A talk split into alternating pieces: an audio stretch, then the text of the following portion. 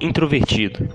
Quando falamos de introversão, estamos nos referindo a uma característica ou traço da personalidade em que as pessoas que o adotam tendem a se concentrar muito mais em seu mundo interno do que no externo.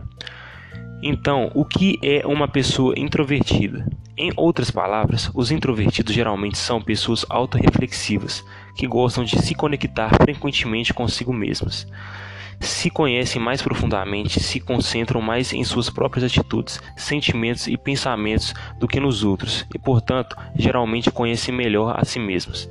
A introversão não é o mesmo que a timidez extrema ou fobia social, pois as pessoas introvertidas gostam muito de ficar sozinhas com elas mesmas. Se sentem bem de ter um círculo de amigos pequeno e não têm problemas em se comunicar com outros quando consideram necessário.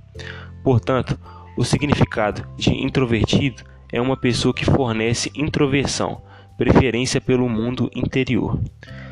Pelo contrário, quando uma pessoa sofre de timidez extrema ou fobia social, o que mais deseja é estar em contato com as outras pessoas.